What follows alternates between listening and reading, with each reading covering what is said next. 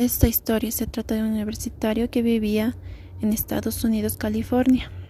Un día salió de la universidad a explorar los valles, barrancos y demás, y ese día subió a un barranco, lo cual no salió bien porque resbaló y se sujetó de sus dedos.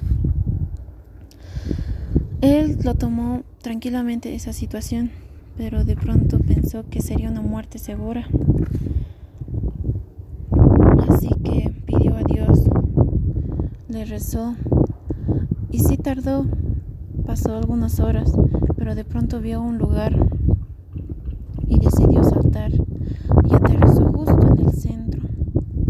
Pero después de salir sin una fractura, él se le vino los pensamientos cómo sus dedos pudieron sujetarlo tanto y él decidió que que un ángel había puesto la mirada en ese lugar.